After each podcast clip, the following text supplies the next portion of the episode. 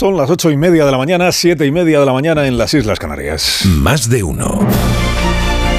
Alsina en Onda Cero. Dirección de sonido, Fran Montes.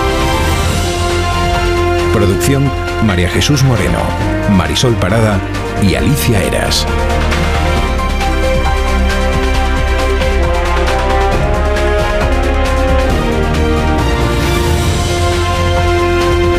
Las 12 y 20 minutos en edición en cadena, a partir de las 12 y 20 en emisión local para cada una de las emisoras de Onda Cero. Estamos desde las 6 de la mañana contándoles las noticias de este día. Hay una generación de luto por la muerte de uno de sus iconos, dicen hoy los periódicos. Una generación de luto por la muerte de Matthew Perry, cómico de Friends y de, y de Estudio 60, que esta era la buena, de las que hizo la mejor, Estudio 60. La vida de Matthew Perry, que terminó en, el jacuzzi de su casa, conviven en las crónicas hoy, crónicas obituario, la evocación de su papel de Chandler en Friends con las alusiones a su adicción al alcohol y a los analgésicos. Sirva como epitafio esto que escribe Alberto Rey, dice, nunca logró quitarse de encima a Chandler. La leonormanía invade ya hoy los periódicos, encuestas, artículos, tribunas.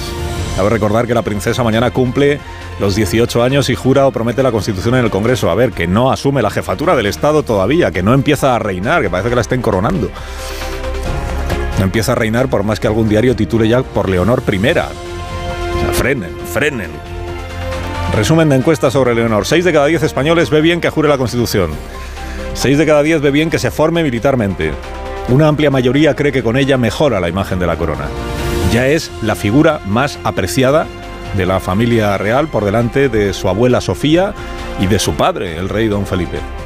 Y hay también un pronóstico en las encuestas de hoy. Seis de cada diez encuestados dicen que Leonor será una buena jefa de Estado.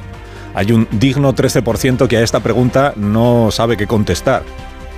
¿Será una buena jefa de Estado? Pues, ¿Y cómo saberlo? ¿Cómo saberlo? Es un pronóstico. Hay cuatro tribunas hoy breves de expresidentes de gobierno en el diario El Mundo sobre Leonor. Felipe González dice que confía en su capacidad. Aznar cree que encarna el éxito compartido de la transición. Zapatero destaca que es mujer y que domina el catalán. Y Rajoy que muestra a Leonor serenidad y templanza. Sánchez no, no escribe en el mundo, porque no es expresidente. Ni, ni, lo va a ser en, breve. En el Confidencial escribe Zarzalejos que el acto de mañana aporta un horizonte de certidumbre y enlaza con la abdicación de su abuelo don Juan Carlos hace nueve años. Nueve años han pasado ya. De entonces a hoy, lo que ha habido, dice Zarzalejos, es la gestión de don Felipe para recuperar la reputación de la jefatura del Estado y convertirse en referente de certeza y de solidez. El fracaso electoral de Podemos e Izquierda Unida, dice, es también el fracaso de su republicanismo. ABC hace una página hoy sobre los homólogos de Leonor, herederos por el mundo, que parece el título de una serie paródica, ¿no? Herederos por el mundo. Bueno, homólogos de aquella manera, entiéndame, porque no, claro, no todos son monarquías democráticas. Entre los homólogos aparece Bill Salman, el de Arabia Saudí, que no veo yo a Leonor mandando descuartizar a un periodista. Homólogos, homólogos. Noticias de la amnistía que está al caer. La delegación de gobierno en Madrid calcula que hubo más gente en Colón, convocada por Vox, que la que reunió el PP hace un mes en la plaza de Felipe II. Abascal le gana la calle al PP, titula el país. El de Vox hizo ayer su arenga tuteando a Pedro Sánchez, que estaba ausente, claro. No tienes escrúpulos. Feijó, Feijó predicó en Málaga rebatiendo lo que 24 horas antes había dicho Sánchez en el Comité Federal del Partido Socialista. No, no, no. No, no, no, no, no a todo lo que había dicho Sánchez. Esta es la portada de ABC, respuesta masiva contra la amnistía. Dentro le sale un título rimado, una multitud clama en Colón contra la amnistía a Puigdemont.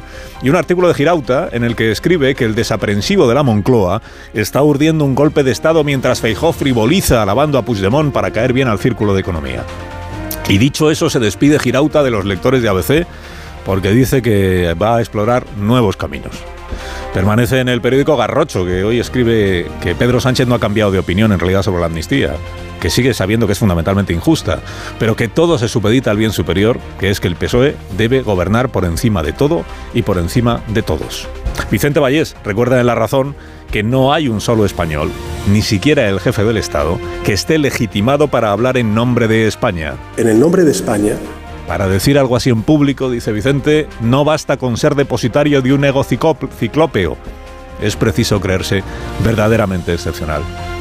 Félix Ovejero en El Mundo se confiesa harto y perplejo del estribillo este del y no se rompe España. Dice que un país no se rompe como un cristal de un instante para otro, sino de a poquito, como un amor se va rompiendo y como se pudren los organismos. Y que cada vez, dice Félix Ovejero, hay más españoles partidarios de esa ruptura.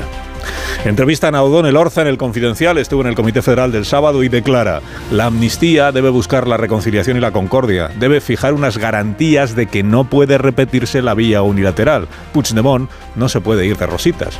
También dice el Orza que Sánchez no contó nada sobre, sobre, lo que dirá o dejará de decir la ley de amnistía.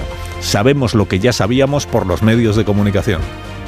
El país le hace un editorial hoy muy elogioso a Pedro Sánchez por haber hablado claro y sin eufemismos.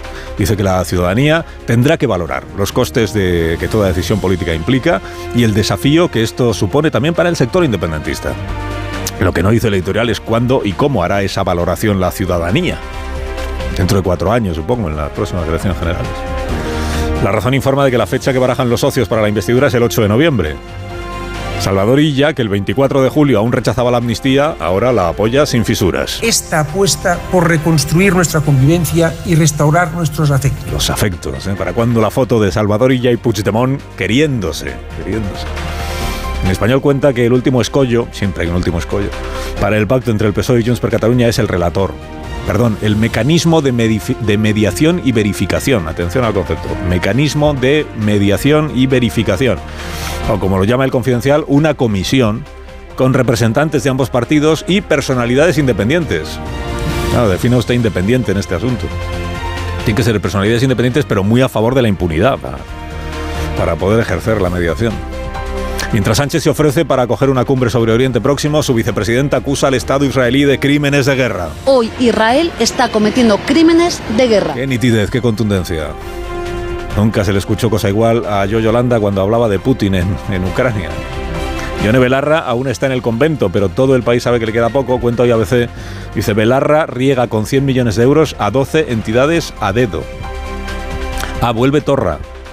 Lo en el confidencial. Torra reclama que la frontera entre Cataluña y Aragón sea el río Cinca. Esto sería ampliar Lleida casi hasta Barbastro. Me interesa más esto otro, que cuenta también la crónica. Dice, Torra cobra pensión vitalicia del Estado español equivalente al 65% del sueldo que tenía como presidente de la Generalitat, o sea, 85.000 euros anuales. Eso te da para llevar una vida relajada mirando ríos. Y en vísperas de difuntos entrevistan a Caitlin Doughty en ABC. ¿Quién es Caitlin Doughty? Pues es una directora de funeraria que escribe libros sobre muertos. El que publica ahora es un libro sobre la muerte para niños, cómo explicar a los niños. Dice que los niños le temen menos a la muerte que los adultos. Que a ella le gusta cuando la familia se involucra en la preparación del cadáver, cuando peinan a la madre o ayudan a cavar la tumba del padre. Dice antes las personas morían en su casa, la familia cuidaba del cuerpo, luego lo montaba en una calesa y lo enterraba la propia familia. Ahora, como mucho, pasamos cinco minutos con él. De España lo que más le sorprende es que el cuerpo del difunto en los sanatorios esté detrás de una mampara de vidrio. Confirma Catherine Doffy que un muerto no es radiactivo.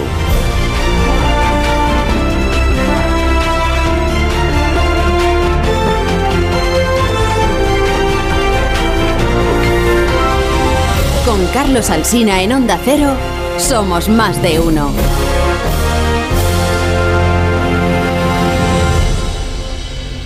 Somos más de uno y en este programa, usted lo sabe, pues nos gusta. ¿Nos gusta qué? Pues nos gusta hablar de las cosas que ayudan, por ejemplo, a dormir mejor. Con Bio3 y Dormimax. ¿Problemas de sueño? ¿Te cuesta dormir? ¿Te despiertas a medianoche? Dormimax, la solución eficaz y segura para un sueño reparador. Dormimax, comprimido bicapa, capa 1 con melatonina y triptófano, efecto inmediato para conciliar el sueño y capa 2 con valeriana, melisa y amapola, acción prolongada para evitar despertares nocturnos. Dormimax contribuye a disminuir el tiempo necesario para conciliar el sueño. Dormimax, de Laboratorios Bio3, 50 años de experiencia en tu farmacia. Oh.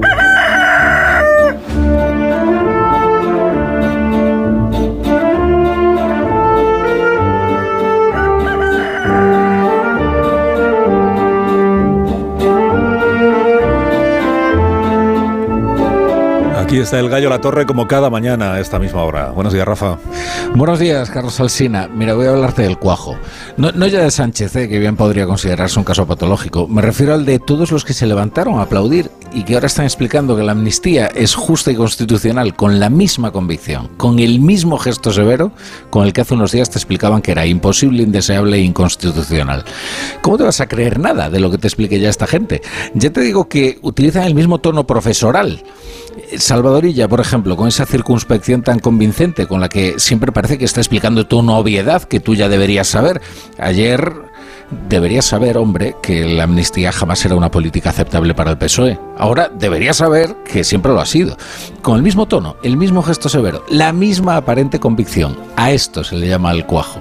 El cuajo. No todos lo tienen, pero lo, derrochan quienes se levantaron eh, para arropar con su ovación a quien les prometió que nunca tendrían que asumir lo que ahora aplauden a rabiar.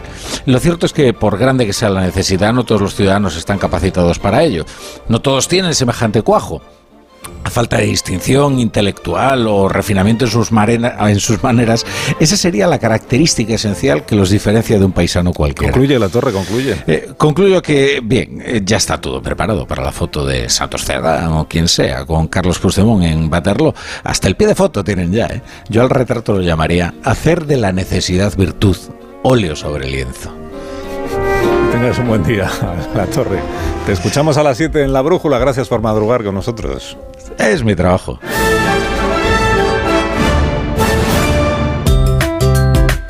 ¿Habéis enterado ya de que hay un nuevo sorteo en tu lotero? Sí, Eurodreams. Eurodreams es el nuevo sorteo con el que puedes ganar 20.000 euros al mes durante los próximos 30 años, Borja. Pues ya está disponible en tu lotero y si todavía no tenéis la app, este es vuestro momento. Regístrate con el código Onda Cero todo junto y tendrás saldo gratis para probar la app. Recuerda, descarga tu lotero e introduce el código Onda Cero. En tertulia, a partir de este momento, aquí en Más de Uno, en Onda Cero, Pilar Gómez. Buenos días, Pilar. Hola, buenos días. Buenos días, Antonio Casado. ¿Cómo estás? ¿Qué hay? Buenos días. ¿Cómo estás? Encantado de recibirte, como siempre, y de, y de Muchas escuchar. gracias. No esperaba menos. Tenías cara con lo de... Bueno, Javier Caraballo, buenos días. Buenos días. Buenos, días. Marta García Ayer, buenos días, Rubén Amón. Buenos días, buenos Carlos. Días, que poníais caras con esto que dice la señora Doughty, la directora de funeraria, en la entrevista, donde dice que el de España lo que más te sorprende es lo de la mampara de vidrio en los sanatorios, donde vas a, a transmitir el pésame a la familia, es, está en la salita ahí en... Como metido para adentro, pues está el cuerpo del difunto, del finado, se dice, ¿no? El cuerpo Sí. está como, como con un cristal delante, se puede, se puede entrar, pero la mayoría de la gente se asoma así como si fuera una pecera, ¿verdad? Lo mira desde fuera y, y esto a ella le sorprende porque no debe de ser mm, común, al menos en su país. Que deben tener pues el, el cuerpo pues, sin, sin Presente, de ya. cuerpo presente. Pues no. Y presente los familiares más cercanos dicen, está dormido, está como dormido. Es un libro interesantísimo, de verdad, este de, de Kathleen, ¿cómo es? Doughty. Kathleen Doughty. Doughty. De aquí a la eternidad tuve ocasión de, de, de ojearlo, no lo he terminado todavía, pero está muy bien y ahí cuenta cosas muy tiernas de lo que le preguntan los niños a una experta como, como ella, las, las dudas que tienen los niños de la muerte, que se habla tan poco como dices en, aquí. Y una de ellas me encantaba que era, ¿qué pasa si alguien, antes de morir alguien eh, come maíz y es incinerado? Ya. Si hay palomita Sí, o yo, no, pero- ¿no? Claro. Pero, Dudas que en- los en fin, niños en- no hacen en alto sobre la muerte que, que, que nos dicen lo, lo Seguramente lo pensamos mucha gente aparte Pero de en los el, niños. en el tema de fondo que, que me parece que plantea Balsina sobre si el tratamiento de la muerte lo que desvela es una deshumanización de la sociedad porque no velamos a los muertos como antes, yo en eso no estoy tan seguro. Yo, vamos, yo recuerdo lo- los velatorios de antes, que sobre todo en los pueblos se hacían en las casas y, y- y se llenaba la casa de, de- de gente y tal, y era algo muy doloroso. Y, Y una y bandeja de cuando dulces. llegaron... Y cuando una, llegaron, una bueno, bandeja no de sé. dulces para los invitados. Y cuando llegaron ya a los tanatorios, eh, eso supuso un alivio para la familia. Lo de, lo de ver al, al- al cadáver o no también es algo muy personal, porque hay gente que sí le apetece ver al cadáver, que quiere ver al cadáver. Yo, por ejemplo, en fin, jamás en la vida. Pero, a ver, Caraballo, ¿cómo no va a ser doloroso? La, la cuestión es si para evitar el dolor finges que no ha pasado nada y conviertes el tanatorio en un hotel y repartes canapés y café y pones Claro, música eso- de fondo. O sea, yo Claro, creo que esa no... no- es la forma. Por muy aséptica que- sea, bueno, estoy hablando de afrontar. Sí, sí, pero que tú crees que todos los, los sanatorios son así. De, lo- no, lo los de- que yo he frecuentado y, y procuro ir lo menos posible, eso decía Jos Brassans, decía que al cementerio hay que por el camino más largo, eh, los que he frecuentado todos tienden a coincidir en una concepción aséptica invisible eh, de la muerte. Tiene que ver con eh, la nueva versión de Bambi eh, ofrecida a los niños sin la noticia de la muerte de la madre. No vayan a los niños tener noticia de que esto se acaba. Y yo creo que es la forma peor de afrontar la muerte, que es negarla, esconderla, disfrazarla, disimularla. La muerte está ahí, eso no significa que tengamos que tener una relación morbosa con ella, ni necrófila, ni que nos guste oler cadáveres, ni estar cerca de ellos para frecuentarla, pero sí eh, saber de qué se trata, porque si no se tiene conciencia de la muerte, no se tiene conciencia de la vida, nada menos. Pero que, menos. que, Rubén, yo a los, a los tanatorios que voy no veo eso. ¿eh? Uno en uno, por favor, no me habléis a la vez todos. Ay, es que no, le- no lo veo, no lo veo. Venga, venga. Dale. No, no, que iba a decir que a los tanatorios a los que yo he ido, de, de muerte de, de familiares, de amigos, yo no veo eso. Puede ser que, que sea en los tanatorios de gente muy famosa. Yo, la deshumanización, muertes de en una famosos. noticia de hoy, lo que daba, eh, lo que hablaba esta mañana Rosa Belmonte, esta historia de, de, una pareja de boda que lleva, la, quien lleva los anillos es un perrito, es un perro. Eh, Bueno, pues ahí- ahí- eso sí tiene eh, para hablar de deshumanización, si quieres, ¿no? Pero yo creo Bueno, que... Vamos a dejar el debate de la muerte para el próximo miércoles. Para el miércoles, claro, que es el día apropiado, difuntos, sí. ¿eh? No, perdón, es día de todos los santos y el jueves es día de difuntos, siempre me equivoco. Cada uno vele y entierre como quiera. Sí, eh, exacto, y así que tenemos Con ocasión mariachis, de, como en México. de recuperar. Vamos a los asuntos del día. Eh, si os parece, empezamos por lo último que nos llega desde Oriente Próximo, porque sigue adelante. Esto que el gobierno israelí no ha bautizado como ni como invasión ni como incursión terrestre, como le llaman, nueva etapa, ¿eh? la nueva etapa de lo que llama el gobierno de Israel el conflicto. Y la nueva etapa, pues significa que desde el sábado de madrugada están los blindados y los soldados israelíes ya dentro de la franja de Gaza, que a su vez se siguen produciendo los bombardeos y que en lo que está el ejército de Israel, aunque abiertamente no lo diga, es en tomar militarmente esa- ese territorio con- con el argumento de que así se, se elimina a Hamas, pero entre medias lo que está ocurriendo es que pues, civiles palestinos, habitantes de Gaza, que no se sabe si tienen algo que ver con Hamas, porque tampoco es que el ejército israelí esté discriminando mucho, pues están eh, o, resultando heridos, o perdiendo la vida, o siendo asesinados, o, o teniendo que ir a refugiarse en hospitales que también tienen una amenaza ahora de bombardeo. Esto es lo último que nos llega desde allí. Miguel Ondarreta, buenos días. ¿Qué tal? Buenos días, Carlos. Y lo que sabemos, esto la verdad es que no va a sorprender a nadie, pero lo voy a repetir, es lo que las partes quieren que sepamos. Llamamientos para un alto al fuego ha habido muchos, los últimos de la ONU, de la Unión Europea de las múltiples marchas por todo el mundo. Israel está contando desde primeras horas de, de esta mañana que sus Fuerzas Armadas, dentro de esa segunda fase de su ofensiva, continúan ampliando las operaciones terrestres en el norte de la franja de Gaza y han vuelto a difundir imágenes. Son imágenes en las que se ve a los blindados israelíes avanzando. Este es el sonido por un terreno arenoso, también a sus militares dentro de un edificio destartalado buscando objetivos o incluso la voladura de un edificio en cuyo interior dicen estas mismas fuentes pues que había una veintena de milicianos de Hamas. Bueno, se han atacado además infraestructuras de este grupo terrorista, se ha logrado abortar un ataque con misiles antitanque y dicen los militares que solo en las últimas 24 horas han atacado unos 600 objetivos en Gaza y que han matado a docenas de terroristas en estos choques. Ha habido además ataques en el norte, objetivos de Hezbollah en Líbano y se ha respondido al lanzamiento de cohetes desde Siria. En el sur, esta noche han entrado otros 33 camiones con ayuda humanitaria por el paso de Rafah. Es importante destacarlo porque es el mayor convoy desde que se permitió este goteo de vehículos con agua, con comida y con alimentos. Ya sabemos que combustible no entra nada. Las ONGs y los organismos internacionales lo que vienen denunciando una y otra vez es que esta ayuda es ínfima. Sobre los rehenes, algo nos contaba antes ya Hanna Beris, hay una nueva actualización, son 239 según Israel, y aquí hay la mayoría civiles, eh, algún militar y trabajadores extranjeros. Este fin de semana además hemos visto pillaje y saqueos en almacenes de la Agencia de Naciones Unidas para los Refugiados en Palestina, en el sur de Gaza, también en los del Programa Mundial de Alimentos, y lo que están diciendo estos organismos internacionales es advertir de que esto es la señal más evidente de que el orden civil se está resquebrajando en Gaza. Creo que no hace falta explicar por qué. En las tres primeras semanas de ofensiva israelí, y termino con esto, el número de muertos palestinos supera ya los 8.000 Esto según las cifras que manejan las autoridades de Gaza, que está en manos de Hamas, más de 3.300 son menores de edad. Y además no es menos preocupante, Carlos, lo que está ocurriendo en Cisjordania. La Cisjordania ocupada está viviendo su mayor espiral de violencia desde la segunda intifada. Aquella duró cinco años, fue de 2000 a 2005. Bueno, pues para que nos hagamos una idea, desde que empezó el enfrentamiento con Hamas, ha muerto 118 palestinos, los últimos cuatro esta misma noche en el campo de refugiados de Jenin, que es el que Israel considera como el mayor foco de terrorismo en la Cisjordania hasta, ocupada. ahí, ya hasta ahí nos vamos, gracias Miguel, porque Irene Huertas es coordinadora de Médicos Sin Fronteras en este campo de refugiados de Jenin, en Cisjordania. Irene, buenos días. Buenos días. Buenos días. ¿Cómo está empezando el día en ese campo de, refugiados? Nos contaba Gondarreta hace un momento pues que siguen produciendo muertes de palestinos porque sigue habiendo enfrentamientos en, en Cisjordania. No estamos hablando de, de Gaza. Luego te preguntaré qué noticias os llegan de lo que está pasando en Gaza. Pero ahí en Cisjordania, en el campo de refugiados, ¿cómo está el asunto ahora mismo, Irene? Pues mira, dices cómo ha empezado el día, todavía todavía yo no me he acostado desde, o sea, no llevo 24 horas sin dormir. Pues han entrado las tropas a la una de la mañana, como ayer, porque el día anterior también habían hecho lo mismo, han rodeado la ciudad, todo, han empezado a, dispa a disparar por todos los lados, pero sobre todo lo que han hecho esta noche es entrar en un montón de casas y destruirlas por destruirlas. Esto ha sido increíble. Han traído unos bulldozers enormes han ido por toda la ciudad destruyendo casas. Algunas de las casas eran de algunos de los enfermeros que estaban trabajando con nosotros en el hospital. Han llegado, como decíais eh, vosotros, eh, cuatro muertos y, y, una decena de, de heridos.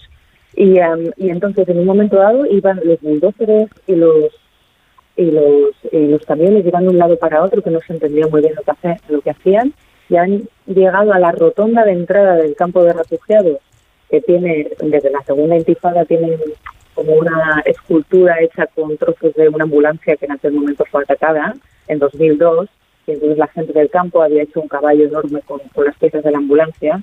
Bueno, pues han llegado, la han destrozado y luego la han, la han ido llevando por toda la ciudad de Jenin para demostrar que no bueno pues que, que, el ejército puede destruir esas cosas. Quiero decir que destruir una estatua hecha con, con trozos de una ambulancia no no o sea, no, no, sé cuál es el objetivo eh, táctico que hay detrás de eso, pero pero todo muy raro. Y así, así. Y estas personas, pero, estas personas Irene, estas familias que se quedan sin que se quedan sin vivienda, porque llega el, el bulldozer de israelí y se la lleva por delante. Estas personas luego, ¿a dónde van? ¿Dónde, dónde pasan la noche? ¿Dónde buscan refugios? Sabiendo que los que los hospitales, por ejemplo, que las escuelas tampoco son ya un lugar seguro, ¿no? ¿Qué es de estas personas que se quedan sin casa?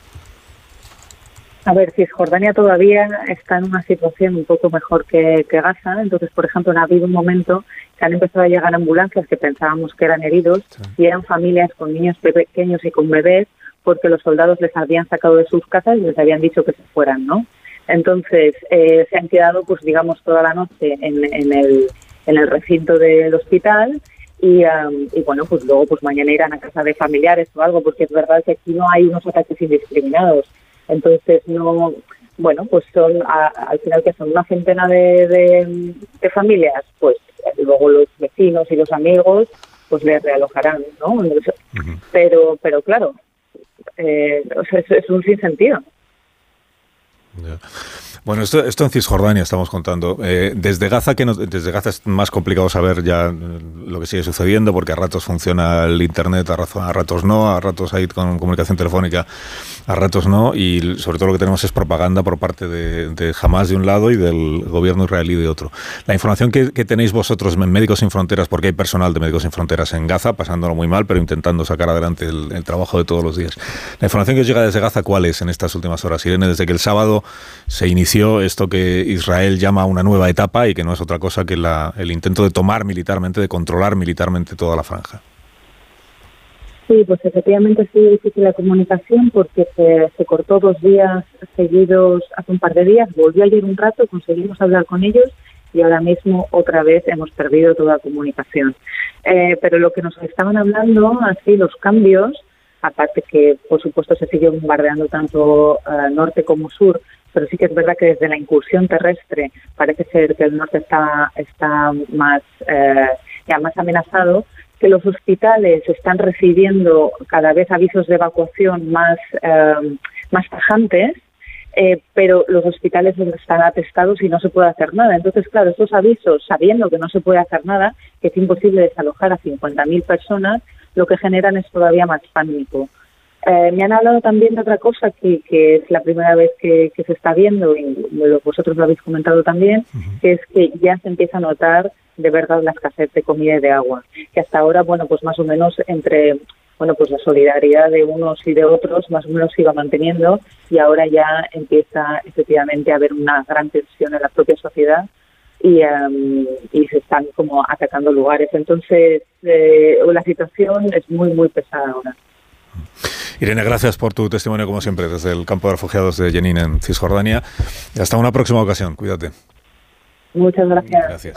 Está Médicos Sin Fronteras, eh, que es una de las ONGs que que lleva pues muchísimos años trabajando en, territorio palestino, tanto en Cisjordania como en Gaza, que está viviendo pues en primera línea todo lo que está sucediendo en estas últimas horas. ¿Algún comentario queréis hacer sobre este asunto? Pues si no, hago una pausa y empezamos a hablar de la amnistía. Tampoco Hombre, había cuenta que Irene no, no creo que tenga nada que ver con, con, grupos terroristas. Nos está trasladando claramente la idea de que no está, eh, de que se está utilizando, pues por ejemplo, el pánico ante la población civil eh, como un arma de guerra, ¿no? Eh, de que no hay una operación estricta de localización y destrucción en su caso de los terroristas. No, no, no. Hay, lo, que hay, lo que se ve es venganza, eh, desquite. Eh, y esto pues eh, me parece muy mal. Mientras se pasan por el arco de triunfo las resoluciones de la ONU, como la última que ha habido, que me parece que no, ha servido de nada, con una, votación abrumadora a favor de un, de un alto el fuego, de una, una tregua humanitaria, me parece que se llama, que dice la resolución, y como si hubieran, como si oyeran llover. Una vez más, una vez más, hay que denunciar que no puede ser que una operación bélica eh, arroje eh, en el amontonamiento de civiles con terroristas esta desproporción tan brutal, tan dramática eh, de muertos civiles respecto a, a, muertos o desactivados terroristas. Es interesante cómo en Israel está cayendo el apoyo en la opinión pública a la invasión terrestre de Gaza de manera inmediata. Eh, habrá una parte que sea por el tema de los derechos humanos que decías, pero sobre todo es por eh, el miedo de lo que le puede eso suponer a los rehenes que todavía están capturados por Hamas. Y esa idea de que la prioridad para Netanyahu es aplastar a Hamas, en la opinión pública israelí hay mucha controversia porque la prioridad, entiende buena parte de la población, mm. debería ser liberar a los rehenes que todavía siguen capturados por los terroristas. Se están cumpliendo todo eh, lo que los que perpetraron el, atentado querían que, que sucediese. ¿Por qué? Porque em, al final estamos viendo cómo em, esa intención de los em, países árabes de, apoyar a Israel va a quedar totalmente disuelta con la eh, desproporcionalidad con la que Israel está actuando. al final va a volver a ejercer de pegamento entre todos esos países árabes eh, y, gobiernos que creo que iban en un buen camino para aquello que queremos de que se, bueno, o al menos de que se reconozcan los, los dos estados.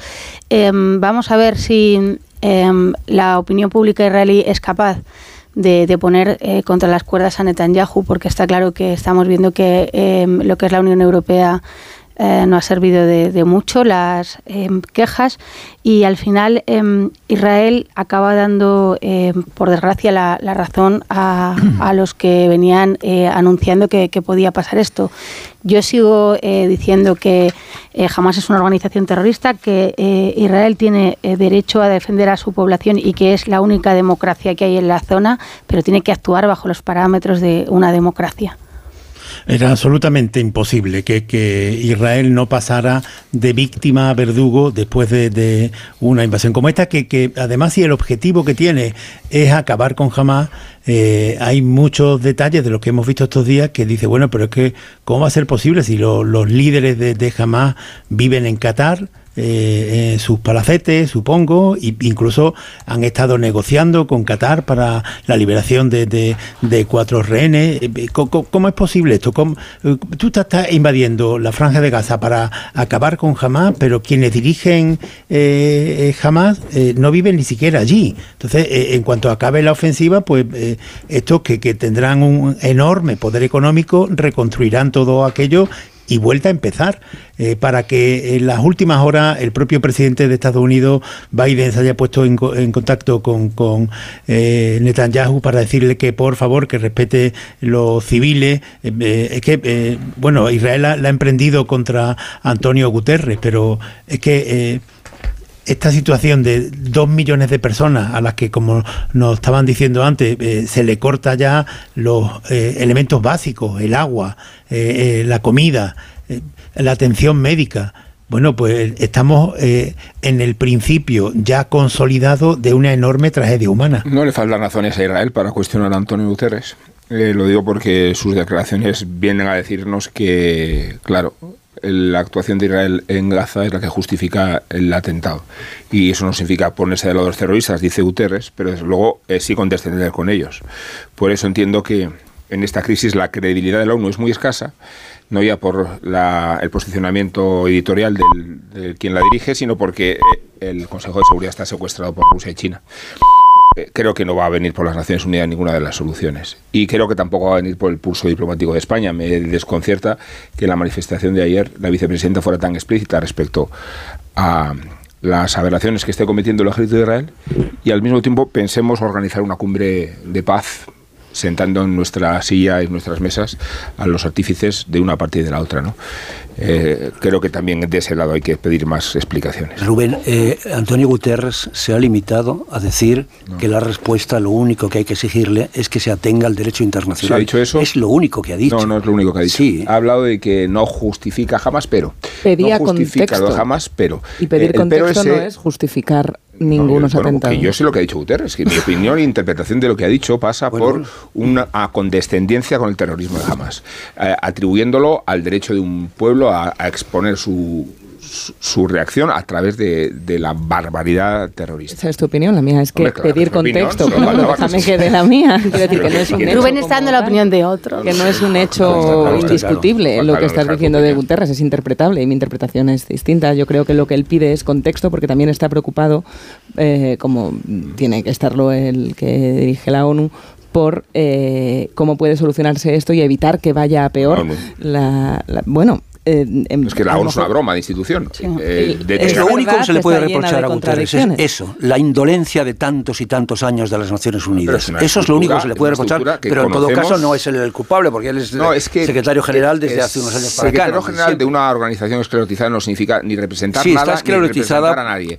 Digo que, que damos a la ONU un carácter de, de mediación diplomático internacional cuando sabemos que es una estructura No, bueno, pues que se destruya, que se Secuestrada destruya, que se por- elimine, no, pero que se destruya, que que se- que nos lleva describa, debate. que se describa, no que se destruya. Yo no abogo por la destrucción de la ONU. Describo la- la- el, el- el secuestro de la ONU en manos de China y de Rusia, nada más. Yo no hago más que pensar en lo que pasó aquí en, en marzo del, del 2004.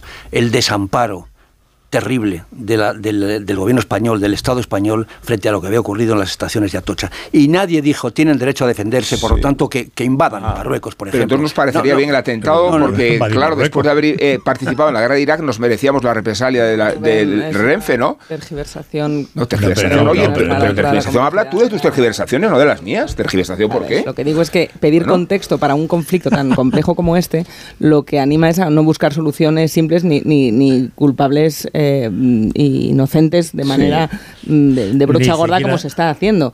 Y la ONU efectivamente no está sirviendo para resolver el conflicto, pero la Sí, ONU pero- nace precisamente eh, Pero- por, por el terror de Hay lo que supone un genocidio y no puede mirar para otro lado. yo creo que calcular la- la la- ONU. que la- por favor, order. de la Segunda Guerra Mundial. Claro.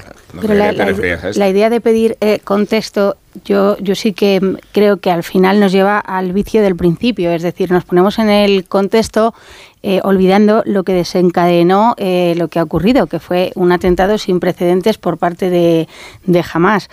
Eh, Yo he dicho, estamos ahora en un momento en el que está claro que como se están haciendo las cosas eh, no es la mejor forma eh, y deberían hacerse otras cosas. Se debería garantizar que al menos es imposible decir que no haya muertos entre la población civil, pero no las imágenes que, que estamos viendo o al menos cómo se está actuando. Pero es cierto que eh, yo no le pondría un contexto a un atentado, que es lo que ocurrió cuando vimos Bataclan. No Pues si hablábamos no. de contexto, cuando hablamos y este si y es esto es fue- así.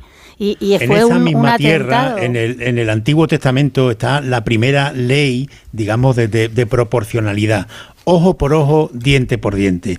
Si a ti alguien te ataca eh, por- y te, te pega un bofetón, tú no puedes coger un puñal y darle 40 puñaladas en el corazón.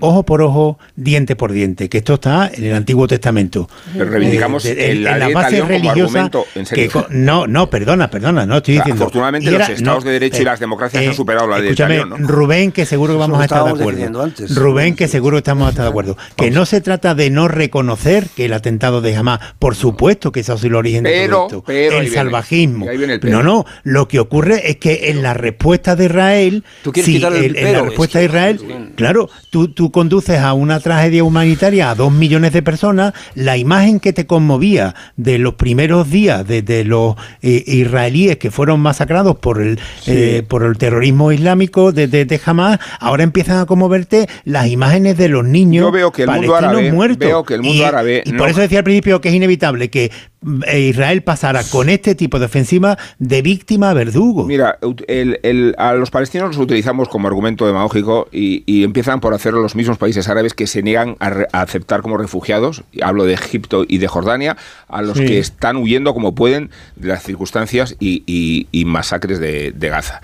Eh, está muy bien levantar banderas y, y pedir lo imposible, que es que haya una reacción eh, quirúrgica de una aberración terrorista. Pues sabemos cuál es la dinámica de esta guerra, la conocemos, y la que la conoce mejor que nadie es jamás cuando sabe utilizar la causa de su población eh, para martirizarlos. Totalmente de acuerdo. Porque para, para jamás un muerto es un mártir. Un muerto no es un muerto, es un Eso es verdad, Rubén, pero el pero que tú dices, el pero no se no lo pone Guterres a el- los atentados eh, fueron terribles, pero el pero se pone a la respuesta de Israel. Israel tiene derecho a defenderse, pero tiene que No, yo creo que el pero, el pero, se está, el pero se está poniendo el, diciendo que el atentado Si es no fruto de que se había... Si Israel no actuara como actúa, jamás no hubiera cometido un Cada vez que atentado. hay una matanza en Estados Unidos por un, un- un, eh, una persona que coge un arma y mata a inocentes, Voy a hacer una se explica la cantidad de armas que hay en el país como parte del problema y con eso no se está justificando el atentado. Ayuda a entender por qué pasan las cosas, no se justifica. Y se va una excavadora a, a destruir una todas las tiendas donde se venden armas Son con las nueve y excavadoras seis y las minutos. casas de alrededor de paso.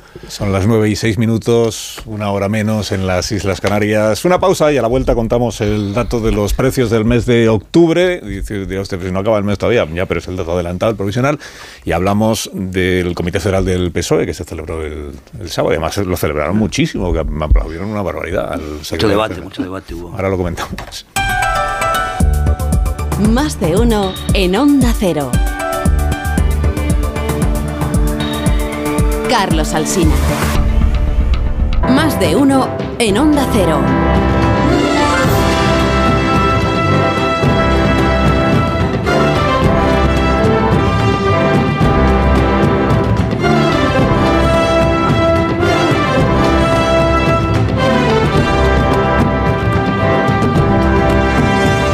13 a las 9 de la mañana, una hora menos en las Islas Canarias. Antes de que hablemos de la amnistía, en 30 segundos Ignacio Rodríguez Burgos nos quiere contar el dato adelantado de los precios del IPC correspondiente al mes de octubre que acaba de publicar el INE. Buenos días, Ignacio. Hola, muy buenos días. Puedo decir que la inflación interanual en octubre se quedó donde estaba, en el 3,5%, a pesar de que la inflación subió tres décimas respecto a septiembre, pues en la interanual en los 12 últimos meses se queda en el 3,5%.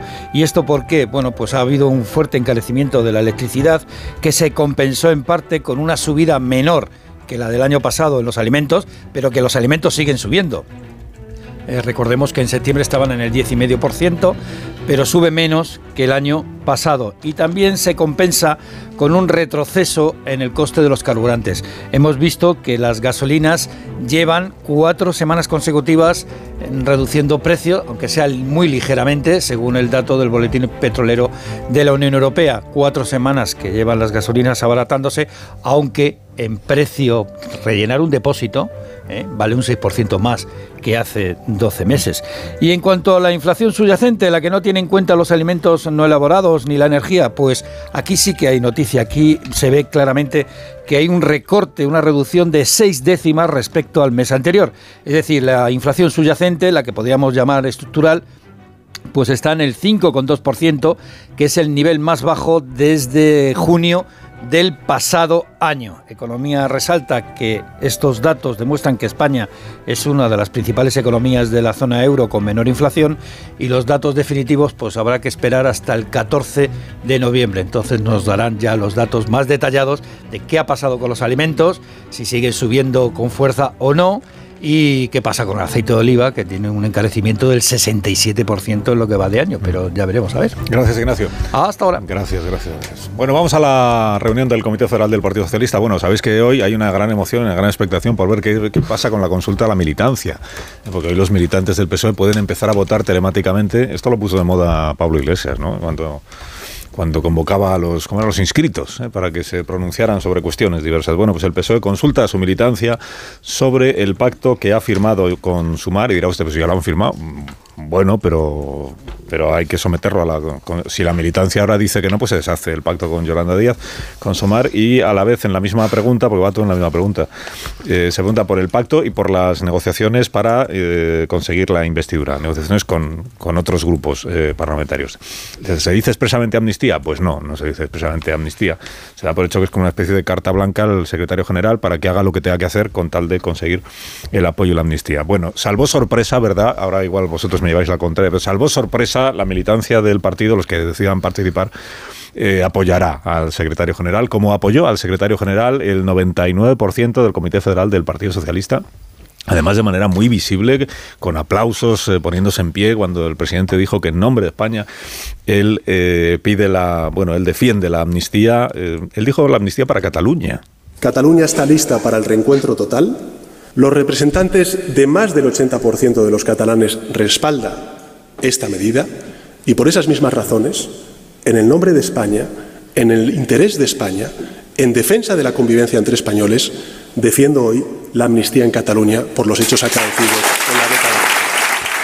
La amnistía en Cataluña por los hechos acaecidos en la década, ahí los aplausos ya impiden escuchar cómo sigue el presidente, pero entiendo que si es en la década, entonces es que la amnistía va a cubrir desde el año 13 mm, o 14 hasta hoy, hasta hoy, porque si no, no sale una década, ¿no? la década y la amnistía en Cataluña. Bueno, ¿qué más dijo el, presidente del gobierno? Pues que efectivamente la amnistía es una condición, es una condición necesaria para hacer posible la eh, investidura es una condición, y además dijo Sánchez que me, lo, me lo están pidiendo, no sé cuántos son, 56 diputados o 57 diputados. O sea, se lo está viendo el grupo de Junts, el grupo de Esquerra, el, como si todos los grupos hubieran puesto la amnistía como condición impepinable, que yo sepa solo lo han puesto dos, que son Esquerra y Junts per Cataluña. El PNV, no, aunque no haya amnistía, va a, apoyar a Sánchez igual, y Bildu también. Igual hasta Esquerra lo haría. Pero bueno, Puigdemont ha dicho que tiene que haber amnistía y entonces el presidente acepta y va a camino de la amnistía. Y el Comité Federal, pues, pues detrás del presidente. Seguro que escuchasteis con gran atención ¿no? los argumentos eh, de Sánchez tantas semanas diciendo, ¿y por qué no habla de la amnistía abiertamente? Pues ya lo ha, ya lo ha hecho. Ha hablado abiertamente y ha explicado, les decía yo a las 8 de la mañana a los oyentes, yo creo que ha hecho la más clara exposición de motivos de la futura ley de amnistía. Exposición de motivos de la necesidad virtud. Exposición de motivos es condición para la investidura. A eso podría reducirse la exposición de motivos de la ley. Eh, y luego ya se vería si al Constitucional le parece una exposición de motivos. No, creo. no crees que sea esa la exposición de motivos. Más bien será esto otro del reencuentro total. no, y eso, eh, eh, a ver, mi posición con, con, la amnistía, yo desde hace meses, no, no, cabe en la democracia. Pero a lo que estoy asistiendo con verdadero interés es a cómo la amnistía se convierte en otra cosa si la amnistía, eh, el, propio constitucional en las sentencias que ha tenido deja muy claro qué es la amnistía. Dice, y esto es literal, un ideal de justicia para reparar en el presente las consecuencias de una legislación anterior que no se ajustan al orden jurídico actual. Y claro, esto, esta es la amnistía y es la que se aplicó en la democracia con respecto al franquismo, porque se trataba de superar un orden jurídico que se considera injusto pero por las palabras de Pedro Sánchez, por lo que se está filtrando en la prensa, parece que esto no va a ser así en la ley de amnistía, que no va a figurar esto, que es, por cierto, lo que exigen los independentistas, que se reconozca que la declaración de independencia y el referéndum del 1 de octubre no era delito. Pero si la ley de amnistía sigue considerando que efectivamente aquello era delito, pero que hay que pasarlos por alto, ya no estamos hablando de amnistía, estamos hablando de otra figura jurídica que es el indulto general, que sí está condenado, o sea, prohibido expresamente.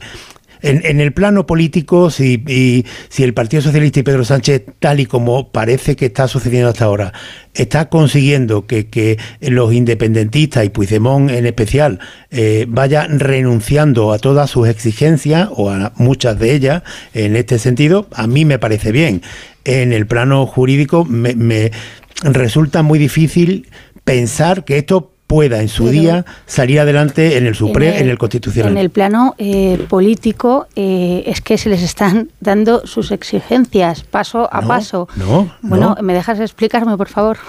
Eh, me refiero, en el plano político tú dices, bueno, lo primero de todo no sabemos todavía cómo va a ir algo que, que, sí sabemos que va a haber una amnistía, que para mí ya eso es ceder a una exigencia de, de los independentistas que eh, era, eh, como bien ha reconocido el presidente, la condición principal para que le apoyasen, y eso ya es ceder, es decir, que un señor condenado por malversación eh, como o, perdón, acusado de malversación o condenado en el caso de Junqueras, que también van a acogerse a, la amnistía, los condenados en el, en el Supremo, em, reciban una amnistía que ellos han pedido, que ellos han estado redactando. Es decir, yo es la primera vez que veo que un condenado o que un procesado eh, dicta cómo tiene que ser, bueno, no es la segunda porque lo vi con el Código Penal y el delito de malversación, dicta cómo tiene que ser eh, esa em, amnistía. A mí ya la amnistía me parece que ya se les ha dado algo que quieren,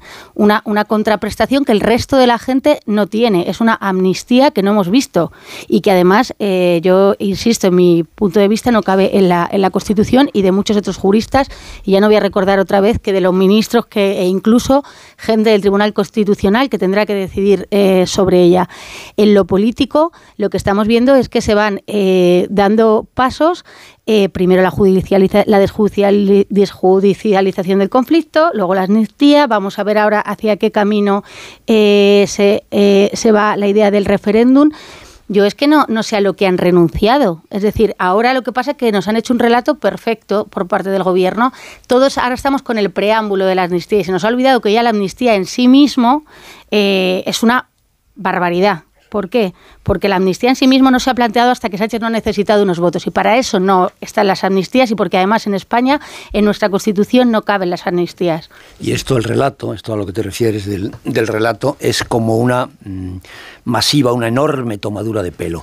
Em, es eh, tomar por idiotas a los españoles. Pero no es el problema este juicio de intenciones que le hacemos en este caso a Pedro Sánchez, ¿no? que está tomando por idiotas a los ciudadanos, a los, a los españoles. No, el problema es que lo está consiguiendo. Porque yo estoy perplejo, de verdad. La falta de reacción entre, la militancia del, PSOE. Yo no me puedo creer que el único que está en contra de, todo esto es el señor eh, García Paje. No puedo creerlo. Tengo que pensar que alguien más tiene que estar reaccionando en, las bases a, esta gran mentira. y, pero sí, se levantó a aplaudir, Paje no. Y utilizo la, No, no digo, pero no, creo que sea el único, ¿no? Yo no digo que Don Olorza eh, sí que ah, eh, se ha manifestado, pero luego levantó yo, ojalá hubiera más, pero parece que no. dice, parece que no. Sánchez, si digo si digo que mentir es decir algo a sabiendas de que no es verdad. Bueno, pues una de dos. O nos mintió antes, porque decía todo lo contrario, o nos miente ahora. Por lo tanto, estamos especulando en el, en el binomio este de, amnistía por investidura, en el enredo de investidura, eh, de amnistía por investidura, estamos especulando sobre una gran mentira yo estoy con la, me imagino que mucha más gente con la cintura rota, sobre todo los que hemos estado mucho más próximos siempre al Partido Socialista, porque no, me siento incapaz de encajar esto en la causa de la izquierda, para empezar e incapaz totalmente de encajarlo en la declaración de principios de un partido centenario como es el PSOE, que ha defendido apasionadamente cosas tan claras como la libertad de expresión dentro y fuera del partido. Es decir, el Comité Federal siempre fue un órgano de debate siempre cuando cubríamos eh, los reporteros de aquella época los, los eh, comités federales, siempre pasaban cosas, se levantaba por lo menos antes más de la Rocha y, había debate, había algo... No, Paje, Paje eh, eh, yo creo que, que, fue valiente, eh, muy valiente, porque mucha gente le decía a Paje en el partido, es que no se atreve a decirlo allí, lo dijo, y rápidamente la maquinaria empezó A, mandar, bueno, este señor que no sabe ni lo que dice, que está aquí solo, cuando realmente, cuando tú hablabas con otros varones en privado o con otra gente del PSOE, reconocían que no se les había informado en absoluta de nada, es decir, allí estaban como borregos, como estamos el resto. A mí me pues gusta decir plantas, desde que he descubierto que piensan. Muchas cosas. Eh, que no se les eh, ha dicho ni siquiera, oye, pues eh, estamos con lo del preámbulo, se ha avanzado en esto. No, nada, nada, nada. Y además que rápidamente se empezó a esparcir ese virus del señor Paje está solo, es una persona que casi está perdiendo las facultades. perdona, Javier, por eso que dices, Pilar, me parece muy sorprendente que se, que se interprete como total transparencia las palabras de Sánchez del fin de semana o incluso la consulta, porque es verdad que es mucho más honesto decir que se hace porque se, para, para evitar que gobierne Vox con Feijó, aunque en realidad eso también es claudicar en la idea de que si hubiera una repetición electoral mm, perdería Sánchez. Pero digo que no veo transparencia Hay muchas opciones de que no gobierne Vox y Feijó al margen del Frankenstein. Digo que no veo transparencia ninguna en la pregunta misma, que es lo que está votando ahora la militancia, porque se habla de eh, validar el pacto con Sumar y otras formaciones. No se menciona. Pero ya lo hizo así con Ciudadanos, no es ninguna novedad. La pregunta de, la pregunta sobre el pacto de Ciudadanos, que fue las primeras veces que se preguntó la militancia, Ciudadanos, fíjate lo que hemos evolucionado, que ahora es Puigdemont, con el pacto de Ciudadanos no aparecía, era igual. ¿Está usted de acuerdo con que pactemos con algunas formaciones para que el presidente sea investido? Ya lo hacía. si Sánchez pudiera, si Sánchez pudiera, hubiera dispuesto que ayer hubiera una manifestación contra la amnistía liderada por Abascal. O sea, si en su programa gestión del fin de semana fuera el sábado Comité Federal, el domingo manifestación de Vox. Y de esa forma se expone claramente que los principales opositores a la amnistía son los fachas de la ultraderecha y nosotros tenemos que liderar un proyecto progresista. Pues hay que explicar que es pero es que eso no ha pasado Pero esto es una no, ha pasado. La secuencia temporal es así. Y, digo si Sánchez hubiera podido, hubiera programado él mismo la manifestación de Vox. Con 100.000 personas o con 120.000, me da igual, pero eh, exhibiendo ¿Hasta qué punto es necesaria la amnistía? Para serenar a, los borregos de la, ultraderecha con el proyecto del progreso. Y esto es una vergüenza. O sea, porque la amnistía solo se puede describir desde la vergüenza. Por lo que pensaba el PSOE de la amnistía hace dos semanas. Por lo que Sánchez renegó de ella públicamente. Porque el único motivo que la justifica es el equilibrio aritmético. Y porque llevándola adelante, no es que se serene ninguna pacificación con Cataluña. Lo que se está haciendo es convertir al Estado no en magnánimo con quien cometió el delito, sino en culpable es un viaje tan drástico, tan radical y tan monstruoso que no se puede edulcorar con necesidades de reconciliación con nada ni con nadie. Por eso yo quiero que se hable con honestidad de los ciudadanos, mucho más de lo que se hizo ayer y de lo que se viene diciendo. Y por eso me avergüenza, como dice Casado, me avergüenza la falta de reacción de ese partido. Porque, Pero porque dais por sentado que el Partido Socialista y el electorado del Partido Socialista está radicalmente en contra de la amnistía y de las leyes de Pedro Sánchez. Y os estáis olvidando que hace, dos meses... No, no, pero hace que lo dos decían ellos.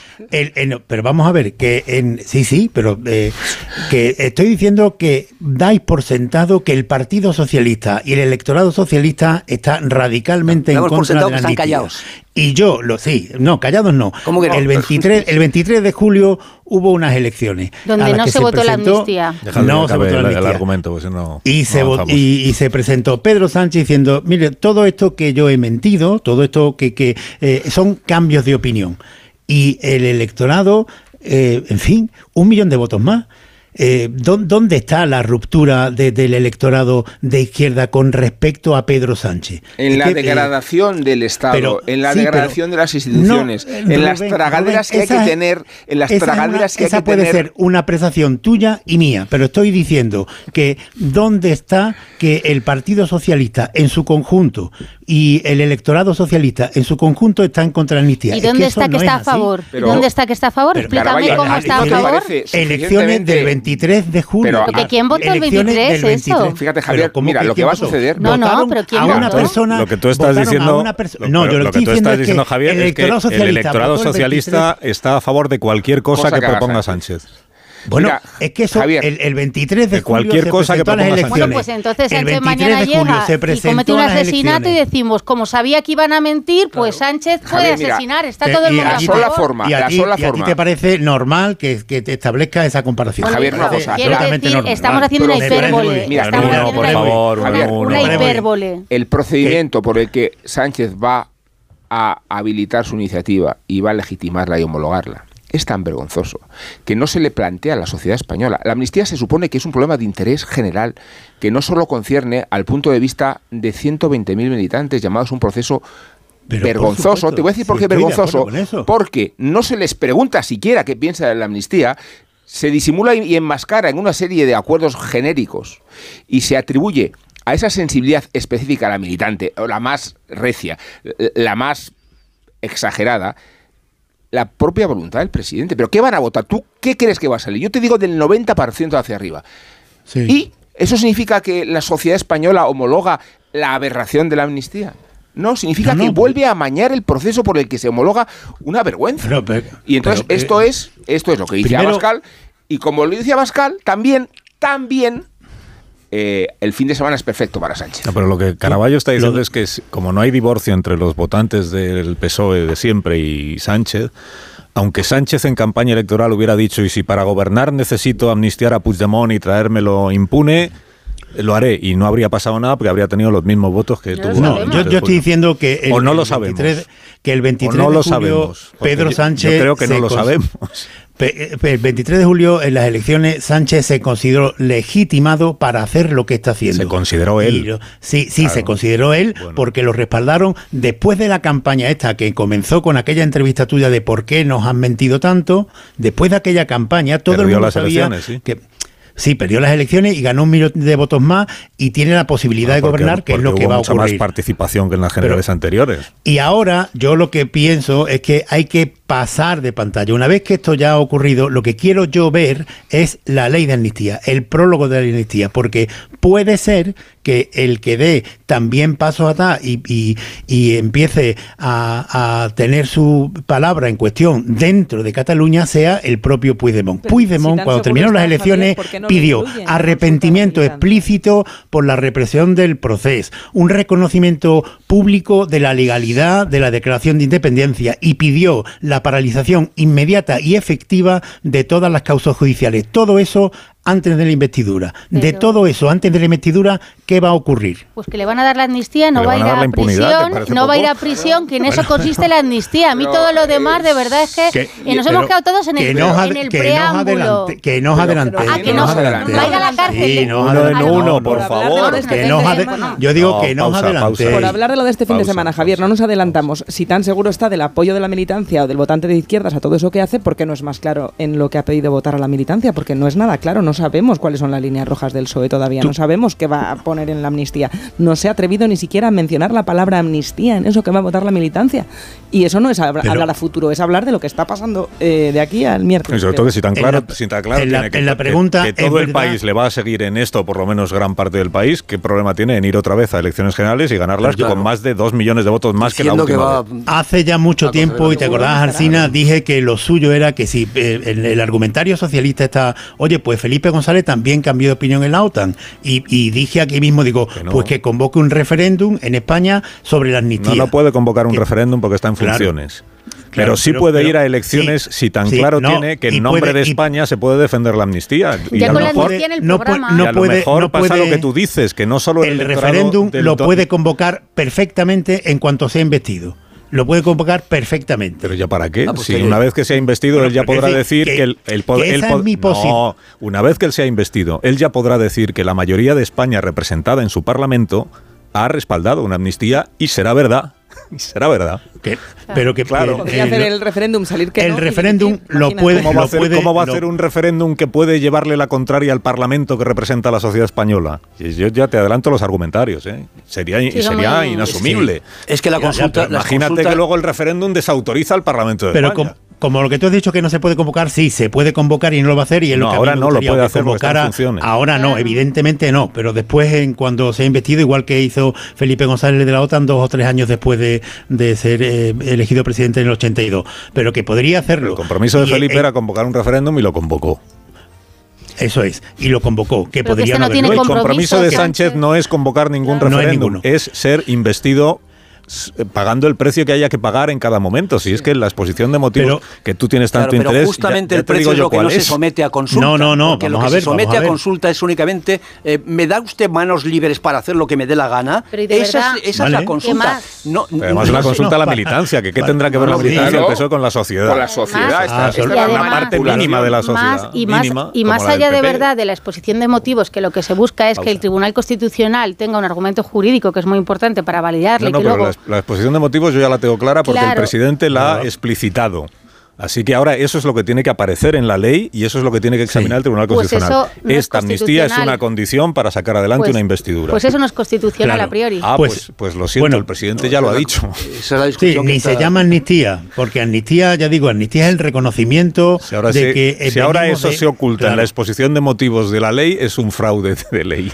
Pero yo lo ah, que pero estoy diciendo sacó es un que millón más de votos. Minuto, minuto, ahora mismo seguimos, que es que me están Bueno. apretando. Ahora, ahora te doy la palabra, Carabeo. O quizá no, ahora seguimos.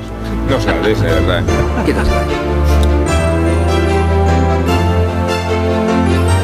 Más de uno. Onda Cero. Carlos Alsina. 17 minutos serán las 10 de la mañana en tertulia esta mañana aquí en Más de Uno en Onda Cero. Me disculpáis, pero eh, tengo el teléfono a O'Donnell Orza, que tiene la gentileza de atendernos un minuto. Y no quiero desaprovechar la ocasión. O'Donnell Orza, que fue diputado, fue alcalde de San Sebastián, fue diputado mucho tiempo y es miembro del Comité Federal del Partido Socialista y ha publicado pues, algunas reflexiones suyas sobre lo de la amnistía. Señor Elorza, buenos días. Hola, buenos días. Buenos días. Que si yo le he entendido bien, el, el resumen de la reflexión, no es que usted esté en contra de la amnistía, digamos, usted lo que está reclamando es que se concrete exactamente hasta dónde llegaría la amnistía y en qué condiciones no vaya a ser que se consiga el reencuentro de los catalanes, pero a costa de aumentar el desencuentro entre el resto de los españoles. Vendría a ser un poco el resumen, ¿no? Sí, es, es un resumen, sí, se puede ampliar un poco más a, a una idea que creo que expresa todavía mejor lo que quiero decir. Sí. Y es que no vale cualquier amnistía. Claro, lo terrible es que en este momento no, no sabemos de qué amnistía estamos hablando, desconocemos el, el borrador de texto legal, no sabemos sus contenidos, imaginamos que tendrá una fundamentación jurídica, sí, rigurosa, luego discutible, pero los contenidos mm, políticos más esenciales no los conocemos. Por eso yo en el Comité Federal y ya desde hace tiempo vengo reflexionando sobre la necesidad de que si queremos avanzar en, en lo que se dice la convivencia, mejor hablaría yo de reconciliación y de concordia, eh, en fin, eh, el coste debe asumirlo ambas partes. Esto es que debe haber sesiones eh, también por la parte de los independentistas, por parte de Puigdemont, Puigdemont y compañía, en el sentido de que no, no, no, puede repetirse, no pueden repetirse los hechos, no puede seguir diciéndose que se volverá a acudir a la vía unilateral, eh, eso es inaceptable y por tanto la ley de amnistía en su preámbulo donde fuere debe de expresar claramente que lo que aconteció en Cataluña en, en 2017 fue contrario al Estado de Derecho, fue ilegal y que además debe desistirse, se desiste de la vía unilateral. Esas son garantías democráticas básicas para abordar este debate desde mi punto de vista. Pero fíjese que venimos de unas semanas en las que eh, desde, el- desde su partido, desde el Partido Socialista, también desde el Gobierno, se criticaba que se estuviera debatiendo sobre algo que no se sabe exactamente en qué va a quedar, cómo Mm. va a quedar redactada la ley. Ahora ya el sábado pasado, el- en el Comité Federal, el presidente Sánchez da el paso de abiertamente ya decir que él está a favor de la amnistía y que eh, llegó a decir en nombre de España, por el interés de. España, él está a favor de la amnistía. Pero seguimos sin saber entonces de qué amnistía estamos hablando. Es decir, tam- tampoco el presidente a ustedes se lo explicó en el Comité No. Federal. no, claro, eso sigue entrando dentro de lo que es el, el campo de la, de la digamos, de la negociación. Ah. Está sobre la mesa, no sé en qué estado, y que lo malo es que desde el comienzo de, de- de este asunto, desde que empezó a hablarse de que la amnistía era un elemento de la negociación para conseguir la investidura, pues por razones de discreción no ha dicho el presidente de gobierno en funciones, no ha dicho el Partido Socialista qué tipo de amnistía estamos hablando. Ya sé que la amnistía en sí mismo es un asunto muy complejo, que es una apuesta con mucho riesgo, más allá de los contenidos políticos. Pero decir de entrada, bueno, por supuesto, nada de autodeterminación y la amnistía tiene que ser un ejercicio de, de cesiones y de compromisos democráticos por todas las partes, incluidos aquellos que siguen diciendo que lo volverían a hacer o que lo volverían a repetir. Eso es inadmisible. Por tanto, hubiera sido una política de comunicación bastante más acertada y se hubiera dado respuesta a dudas, a inquietudes, a reflexiones que hay en sectores digamos, minoritarios, pero sectores del Partido Socialista y especialmente dentro de nuestro electorado, porque las encuestas ya dicen que dentro de nuestro electorado pues hay, hay opiniones para todos los gustos y eso nos puede pasar una factura si al final esa ley de amnistía no, se, no, no, está bien construida, no tiene políticamente unos contenidos que, que, vayan a permitir pensar que no se va a volver a repetir aquella vía unilateral, no se está pidiendo a nadie que renuncie a la independencia, pero ojito con los procedimientos y con las vías que se utilizan contrarios a la Constitución y al Estado de Derecho. Eso es lo que creo que nos ha faltado y, también, y, añado, si me lo permite, que, que, la consulta que se haga a la militancia es una consulta, sí, voy a intentar ser muy diplomático, una consulta eh, más completa, donde se, se pueda consultar la militancia sobre la ley en concreto cuando se conozca y cuando se tenga el texto, ¿no? Porque si no, pues en fin, es una consulta un poco express y de adhesión a lo que escasamente se conoce. Mm. Claro, al final es, lo que se está viendo es un, así lo interpreto yo, es un cheque en blanco a la militancia para poder negociar en, cualquier cosa y con, y con cualquiera de los grupos parlamentarios, por la falta de concreción precisamente de la pregunta. ¿no? Bueno, pasa que ya en, los estatutos del Congreso, del 39 Congreso, en los que participé directamente, ya se habla de que una consulta es una consulta que está tiene que estar basada en la deliberación previa, en la información, en la transparencia de los datos, porque si no, sí, ese tipo de consultas tienen una validez relativa. Mm. Lo digo reconociendo toda la buena voluntad que pueda tener el presidente de gobierno y secretario general del PSOE, Pedro Sánchez, ¿no? Las consultas hay que hacerlas muy en serio y si no hay una deliberación, si no hay un conocimiento a fondo de la cuestión, pues eh, estamos hablando de otra cosa.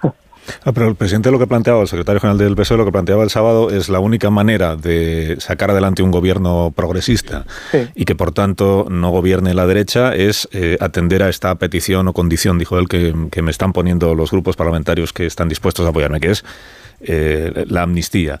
Pero visto así, una repetición electoral sería eh, el peor de los escenarios posibles y esa es la manera de explicar o justificar que si hay que pasar por la amnistía, pues se, pasa por la amnistía. Si hay que tragar con la amnistía, por decirlo en términos más coloquiales, pues se traga con la amnistía porque el bien superior es evitar unas nuevas elecciones y garantizar un, gobierno de progreso.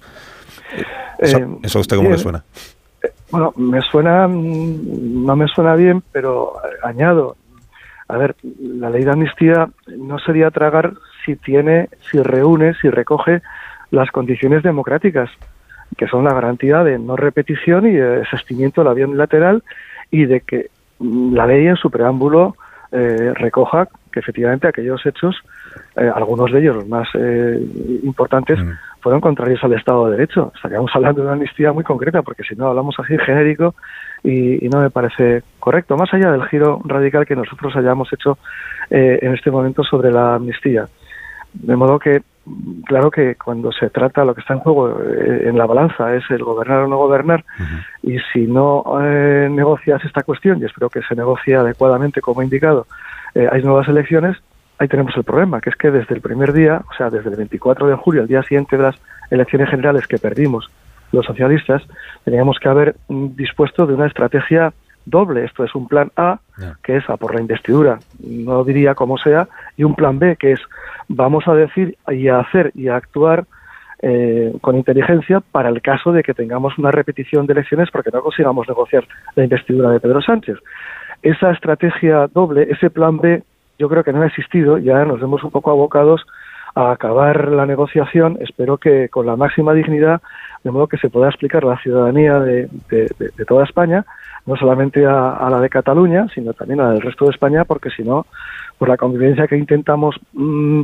mejorar, que ya se ha hecho bastante con los indultos, con la reforma de la sedición y de la malversación, por cierto, pues esa eh, mejor convivencia o esa reconciliación que se pretende en Cataluña avanzar, pues puede que en el resto de España no sea así, sino que tenga un efecto, un efecto pueda tener un efecto algo contrario, de modo que es una apuesta con mucho riesgo que creo que había que haberla hecho desde el comienzo con una sinceridad mucho mayor reconociendo que en su día dijimos lo que dijimos por razones que ahora se empiezan a conocer y que además la amnistía tiene sus límites y tiene sus, mm, como digo, garantías de compromisos democráticos de no repetición de aquellos hechos. Odón Elorza, gracias por haberme atendido esta mañana. Gracias, Alcina. Gracias, Gracias, que tenga buen día. Gracias. En ocho minutos serán las 10 de la mañana. ¿Alguna cosa queréis decir seguro sobre lo que sobre lo que acaba de decir Odón Elorza o sobre este debate en el que estábamos? Antes hablábamos de si el electorado socialista está o no está con cualquier cosa que plantee el secretario general, el electorado, digo, no la militancia, el electorado que es bastante más amplio. Bueno, eh, Odón Elorza dice, dentro de nuestro electorado hay diferentes opiniones y, y, por tanto hay sectores en que, sabemos que no están muy por la labor, a los que habrá que como poco ofrecerles una eh, contrapartida. Es decir, por un lado el Estado acepta la amnistía, pero a cambio de que, bueno, no sé si a, ni a cambio, pero a la vez la otra parte, que es el independentismo, asume también algún compromiso. Claro, es- esa es la expresión de dudas que tiene eh, O'Donnell Orza respecto a la parte política o moral del asunto. También ha expresado dudas en la otra parte, en la jurídica. Él no, no- no tiene claro que eso de verdad sea constitucional. De manera que en, en los dos terrenos, en el jurídico y en el político, eh, cree que tiene bastantes dudas. Creo que tiene bastantes dudas. Pero le da más importancia, yo creo, a lo, a lo segundo, desde el punto de vista en el, eh, de, de que mm, no puede salir bien una cosa donde solamente una de las partes se compromete en el objetivo supuestamente final, que es el de la, el de la reconciliación, el de la convivencia o de la ah, conciliación en el, en el tema, en el tema catalán. Bueno, está, está bastante bien expresado, pero, pero hay que esperar. Vamos a ver. Os tenéis que marchar porque se nos acaba el tiempo. Pero ¿Qué os me vais, a ir, dice? os vais a ir contentos con... Sí, Javier, se nos ha acabado el tiempo. Sí. Además, tú has hablado muchísimo esta mañana. Unos Callahan para estas personas que han de irse. Para que descubran las nuevas tendencias en calzado para este otoño-invierno que ya pueden ver en Callahan.es. En Callahan la innovación tecnológica y el diseño se unen para ofrecerte un producto de máxima calidad que garantiza el bienestar de tus pies y la excelente comodidad que siempre caracteriza a Callahan Adaptation. Disfruta caminando con la mejor tecnología para caminar, la de Callahan. Fabricados en España por expertos artesanos, a la venta en las mejores zapaterías y en Callahan.es. Tecnología, diseño y confort a buen precio. Que tengáis un día magnífico. Pilar Gómez, que lo disfrutes gracias. muchísimo. Caraballo, que te vaya muy bien. Muy buenos días. Líneas generales, ¿no? Adiós, eh, Antonio Casado. Hasta el próximo día. Hasta luego, no te metas en Llega, líos. llega Norvetio. Y el Atleti. Claro. No, mañana y- es, es noviembre. Adiós. Marta. Pasado mañana es noviembre. Pasado mañana es noviembre. Pero mañana no, mañana estaremos en el Congreso de los Diputados. En las inmediaciones del Congreso, para contar lo de Leonor. Adiós, Amón, hasta mañana. Hasta mañana. Cinco minutos llegan las noticias de esta hora.